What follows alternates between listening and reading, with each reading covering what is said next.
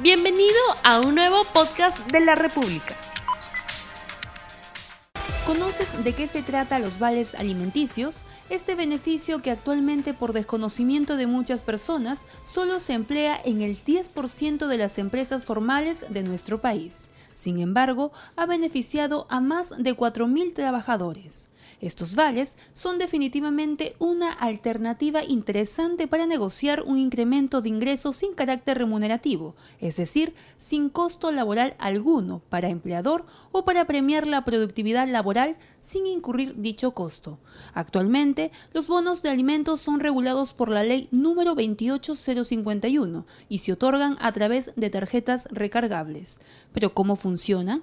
Esta ley señala que las empresas podrán ofrecer a sus trabajadores vales para la compra de alimentos, como una forma de aumento de sueldos hasta en un 20% del monto de su remuneración ordinaria.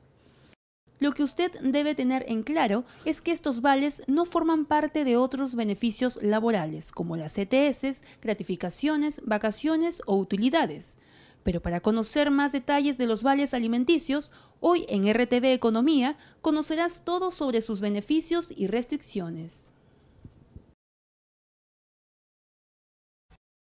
Buenos días amigos de la República, hoy les saluda Ani Torres y estaré acompañándoles en esta edición de RTV Economía. Hoy vamos a tratar de un tema importante, como hemos visto en el video inicial, vamos a tratar sobre los bonos de alimentos que muchas empresas ya empiezan a otorgar a sus trabajadores como beneficio extra en algunas oportunidades.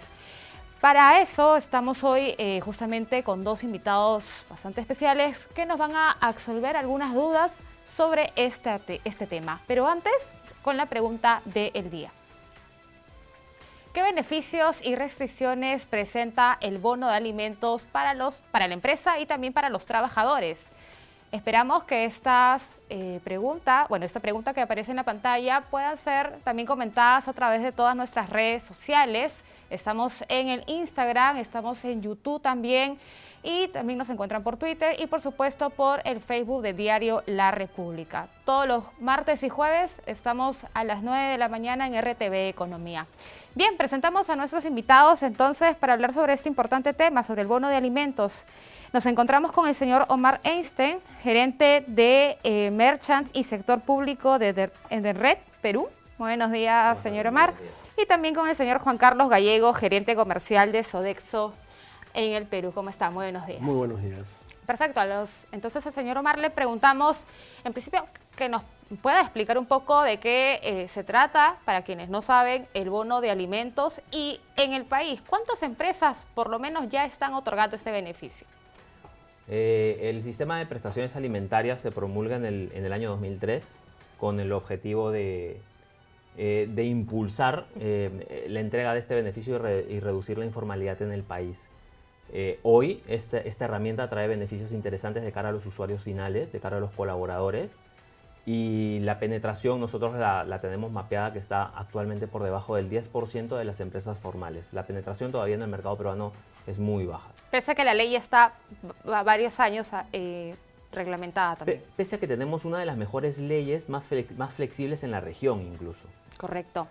Y más o menos estas tarjetas, ¿cuánto, ¿cuál es el monto máximo que podrían tener para beneficiar a los trabajadores? Fíjate, no existe un monto de, carga máximo per se, pero la ley sí indica que el monto máximo a otorgar eh, por prestaciones alimentarias es el 20% de la remuneración del trabajador, Ajá. con un tope de dos remuneraciones mínimas vitales al mes. Para, poner un, un caso sencillo, un alguien que gane 1.400 mensuales. El, tope máximo que podría recibir esa persona es el 20% de esos 1.400 soles, es decir, 280 soles. 280 soles aproximadamente. aproximadamente. Correcto. Y ahora, en la periodicidad en la que se puede otorgar esta, este bono. Podría ser absolutamente todos los meses. El, única, la única restricción que tiene es que no exceda este 20% de manera anual. Incluso hay empresas, o encontramos empresas que no, no lo entregan eh, mensualmente, sino lo entregan trimestralmente, semestralmente, o incluso, en algunos casos, una vez al año de manera de bonificación. ¿De qué depende la entrega de...? Simplemente la modalidad en la cual la empresa eh, decide otorgar el, el beneficio a sus colaboradores o a sus trabajadores. Correcto. Nos comentaba que solo el 10% de las empresas en el Perú brindan este beneficio. ¿Por qué no se ha extendido eh, a más empresas en todo caso? Eh, considero, considero que puede ser un, tema de cultura, de la cultura del vale del país. El colaborador promedio hoy en día no quiere que le reemplacen el, billete físico por una tarjeta de alimentación, a pesar de que la, el uso, el uso de, esta tarjeta es similar al dinero en efectivo, uno solamente tiene que reemplazar los 10 soles o en el supermercado por, un, por, por deslizar la tarjeta electrónica. Eh, creo que hay un tema de cultura, que hay un, hay un tema de difusión de la ley. Hoy en día no se conoce la ley, muchas empresas desconocen eh, los beneficios que tiene acogerse, acogerse a, esta, a, este reglamento. Eh, y creo que esos son básicamente los dos pilares por los cuales no había una mayor penetración en el mercado peruano. Correcto. sin embargo, algunas dudas que quizás nuestros amigos que nos están siguiendo pueden tener es eh, ¿Hasta qué punto el, empleador ¿no? Eh, puede reemplazarme parte de quizás un incremento salarial con esta, este tipo de, de, tarjeta de alimentos? ¿no? Eh, ¿De qué depende ahí? ¿Hay una negociación previa? ¿Cómo es que se puede dar este caso, por ejemplo? Ahí, ahí considero, considero, que existen dos verticales. una es en las, empresas que, en las empresas que ya está instaurado este sistema de prestación alimentaria Simplemente lo que ellos hacen es replicar el beneficio a la masa de su gente, eh, en el cual el incremento salarial se da mediante la herramienta de alimentación. En el caso de una empresa nueva, una empresa que no ha tenido experiencia previa con el sistema de prestación alimentaria, eh, nos toca hacer el trabajo, digo nos toca porque nos toca también junto con Juan Carlos el, acercarnos, el, el, brindar la información, el brindar las bondades. Y también el colaborador forma un papel importante para nosotros, porque el colaborador tiene la posibilidad hoy de decirle a su empleador, al momento de solicitar algún incremento salarial, darle la posibilidad de que éste sea entregado con tarjeta de alimentación, dado que tiene beneficios eh, de cara a la empresa, ¿no? beneficios eh, tributarios. Correcto. Eh, y señor Juan Carlos, em, ¿estas tarjetas pueden reemplazar quizás el, los derechos de alimentación o el, bono alimentario que también algunos padres de familia, trabajadores reciben como parte también de sus ingresos en la empresa? Efectivamente, ¿no? Este puede, puede ser sustituto o puede ser complemento de bonos alimenticios que la empresa otorgue en la actualidad, siempre y cuando cumpla con los parámetros de, la ley, ¿no? Ahora, por ejemplo, esta limitación que nos explicaba, nos comentaba un poco el señor Omar, tiene que ver también con que eh, quizás la forma en la que uno va a ir a adquirir un producto sea un poco limitado. Lo digo porque quizás a veces las tarjetas están solo asociadas con determinadas empresas, algunos supermercados que a lo mejor no es de fácil acceso para el trabajador. En, este caso, no. Eh, empresas como, como Sodexo este, otorgan el beneficio a través de eh, tarjetas Visa o Mastercard, ah, ¿ya? con lo cual hoy por hoy existen más de eh, 230 mil comercios a los cuales los usuarios comunes y silvestres podrían acceder a través de estas tarjetas. ¿no? Eh, es igual como cualquier tarjeta que emite cualquier banco. Es decir, este, puede acercarse el usuario a cualquier comercio a utilizar esta tarjeta sin ninguna restricción, salvo la compra de alimentos. ¿no? Es la única restricción que existe. este, este producto, este beneficio está asignado para la compra de alimentos. ¿Puede ser restaurantes también? Efectivamente. La ley incluso dice que los alimentos pueden ser crudos o preparados. Con lo cual este, puedes ir a un mercado, a un supermercado o algún restaurante y hacer eh, uso del beneficio. ¿Es uso personal o el trabajador puede quizás transferirlo a algún familiar. Efectivamente, se puede, se puede eh, utilizar para toda la familia, ¿no? Este, se puede asignar una tarjeta adicional para este, el ama de casa o, la persona que se encargue de, efectuar las compras, puede ser utilizada para eh, los almuerzos familiares, para salir y, disfrutar en familia, o puede ser utilizado para este, adquirir los productos alimenticios que eh, cualquier miembro de la familia decida utilizar. Correcto. Eh, señor Omar, con los años que la empresa tiene de experiencia y, bueno, impulsando quizás este, a introducir esta, esta carnet, tarjeta ¿no? de alimentación, ¿cuáles han sido las principales dudas de los empresarios, por parte de los empresarios, para poder de alguna forma tener más confianza y ofrecer ¿no? Esta, estas tarjetas dentro de, de su planilla? Te podría decir que las empresas medianas y grandes conocen perfectamente cuáles son los beneficios y mayores dudas no tienen. Es más, eh, parte de este, de este 10%, un poco menos de 10% que es la penetración, está concentrado en empresas medianas y altas. Donde vemos de que no hay mayor penetración, hay en las pequeñas y en las medianas, perdón, en las pymes, básicamente, eh, donde ellos no sienten que no valoran un ahorro de un, un colaborador o dos colaboradores porque eh, el mensaje, el mensaje que nosotros recibimos es, vamos, pero por dos personas no me ahorro mucha plata, mejor prefiero evitarme un poco de problema, cuando esto puede empezar con dos y puede seguir con 10 y puede llegar a 100. Entonces, eh, esa, es, la principal razón y sobre todo también eh, quieren evitar de repente algún impacto negativo de cara al colaborador, ¿no? Y eso es porque obviamente no existe una difusión, lo que comenté hace un momento, no existe una difusión de beneficios, de los, de los valores, de la propuesta de valor que nosotros traemos al mercado. Uh gasta es una inversión considerable que el trabaja, perdón, que el empleador pueda eh, finalmente acceder a este servicio, por ejemplo, de la empresa. Todo lo contrario. En realidad, eh, esta ley es bastante flexible, como, como comenté hace unos momentos, y el, el, implementarla en tu empresa te trae beneficios, beneficios tributarios de cara al lado del empleador. ¿okay? Uh -huh. eh, el empleador, mediante la asignación, tiene ahorros en cargas laborales, lo cual le permite a él tener una banda un poco más amplia, incluso para trasladársela al colaborador.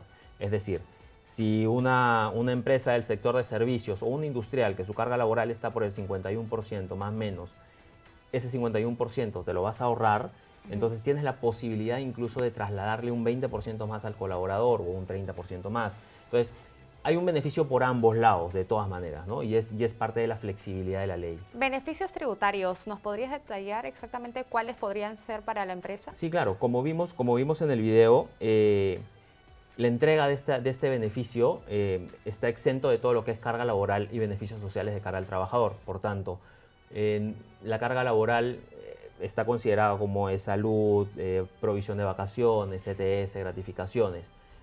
Al momento de hacer un cálculo, no entra el importe entregado eh, en prestación alimentaria porque es remuneración no computable. Ese es el término según la ley y la norma. Entonces, si yo me voy a ahorrar, digamos, si yo te entrego a ti 500 soles y no voy a asumir una carga laboral, es decir, me voy a ahorrar el 50%, es decir, 250 soles que me cuesta, que es lo que cuesta tener una planilla en el Perú, esos 250 soles tengo la posibilidad de decirte, Ani, no te voy a subir 500 y no te voy a subir 600. Uh -huh. ¿no? Te voy a dar 100 soles más porque yo también me estoy ahorrando. Entonces es un beneficio mutuo. ¿Qué sí. opinas sobre esta sí. misma pregunta? De hecho, eh, eh, el espíritu de la ley, entiendo, es maximizar la capacidad de consumo de los trabajadores. ¿ya? Eh, con lo cual, e efectivamente, al ser una, una, especie de bonificación para los trabajadores, no carga o no graba cargas sociales. ¿Ya? Sin embargo, sí, sí paga impuestos a la renta, ¿no? o sea, como cualquier otro ingreso del trabajador.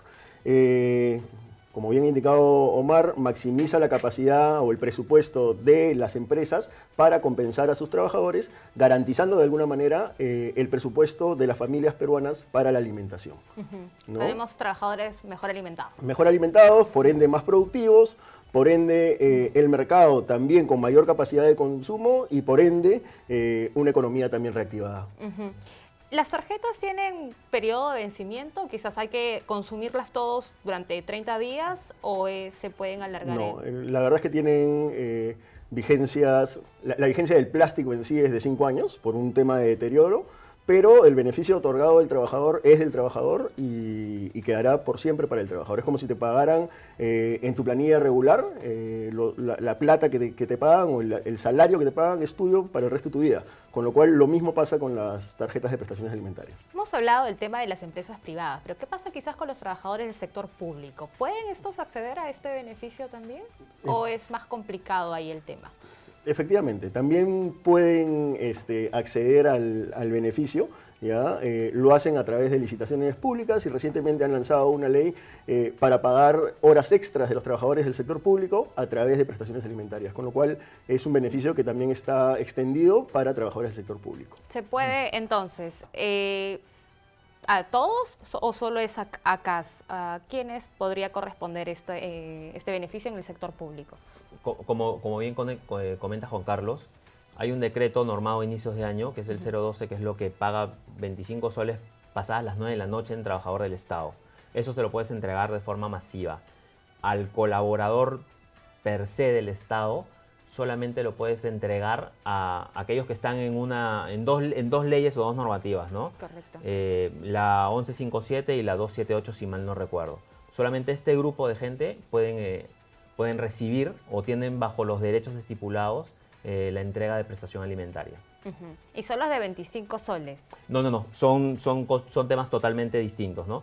25 ah, soles es el decreto que se pronunció a inicio de año, que te habla de las horas extras del trabajador, y el otro es un derecho adquirido de básicamente una masa de gente que está metida en estas dos normas o leyes. Ahora, los trabajadores prefieren a, inicios del programa comentaba, a veces todavía hay una cultura de querer lo líquido, porque más o menos el trabajador quiere saber en qué puede gastar su dinero, ¿no?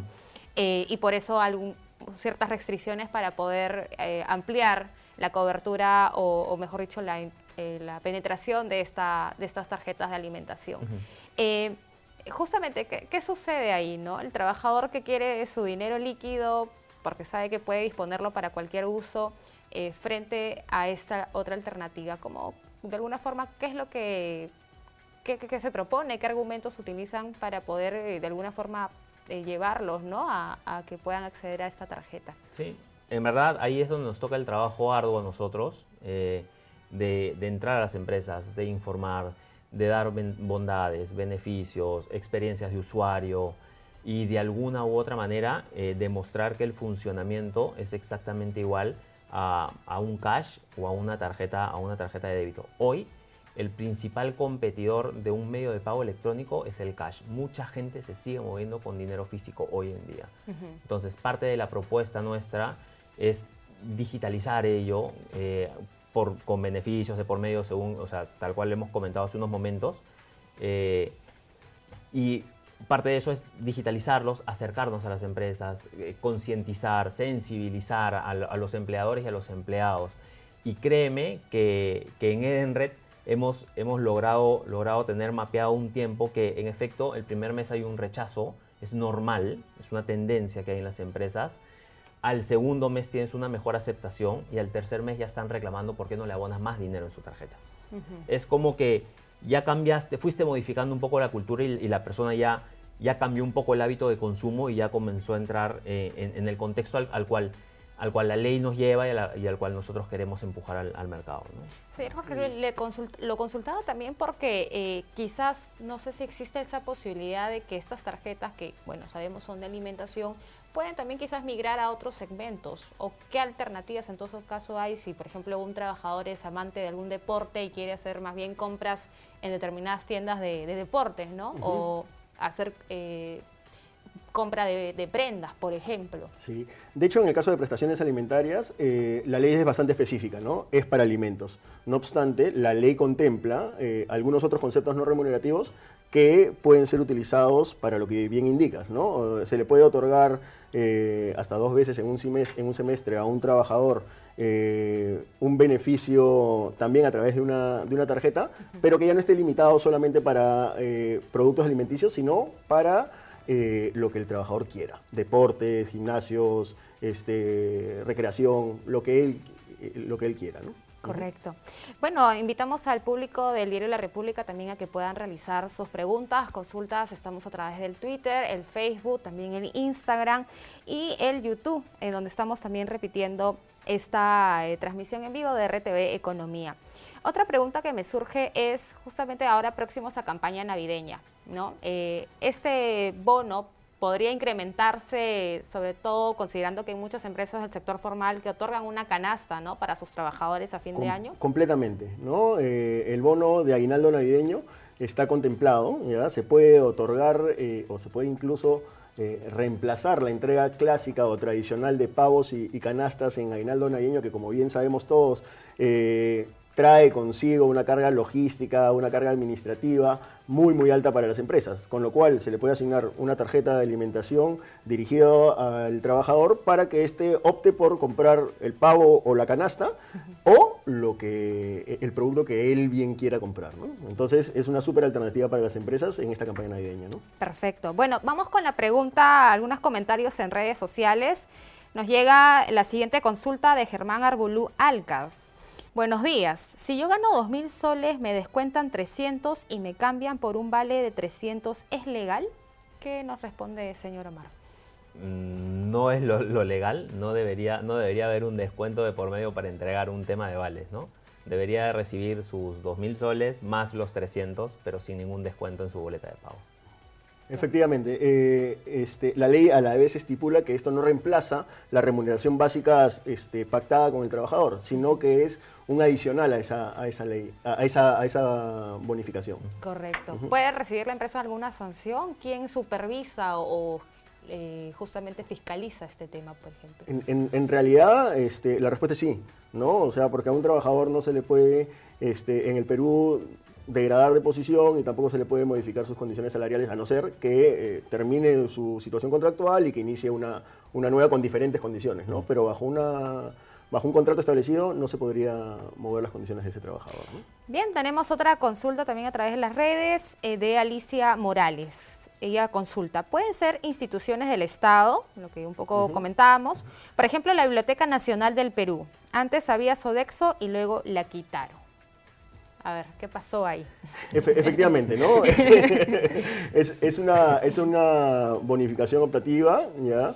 Este, no me acuerdo bien el, caso de la Biblioteca Nacional, este, para ser honesto, eh, pero sin embargo, eh, sí, la entidad podría eh, decidir no dar o no otorgar más allá de un tiempo estipulado el beneficio, ¿no?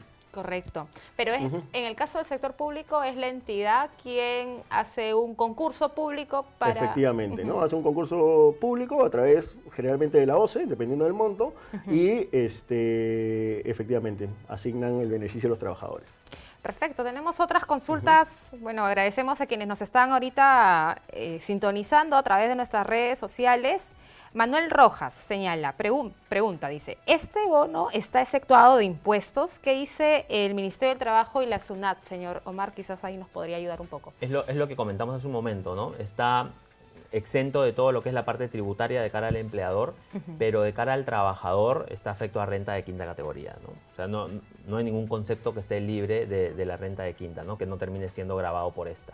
Por ejemplo, no se contabiliza para eh, lo que se tiene que abonar a la AFP. No, ese es un beneficio que tiene el usuario donde recibe un 13% en promedio más de liquidez, ¿no? Porque no hay una retención de lo, de lo que la AFP exige. Correcto. Bueno, vamos con la siguiente pregunta. Última pregunta también. Eh, consultan, ¿es opcional la prestación alimentaria o el trabajador puede pedir el dinero en cash? Señor Jorge Luis, a ver no, no te preocupes. Este, e, efectivamente, eh, en el Perú es optativo. ¿ya? La ley de prestaciones alimentarias eh, es optativa para las empresas. Pueden decidir otorgarlo o no. Eh, con lo cual, como bien indicábamos, todavía el conocimiento de la ley, de los beneficios, tanto para la empresa como para los trabajadores, ¿ya? Que, en ambos lados este, hay beneficios concretos y tangibles pueden ser entregados.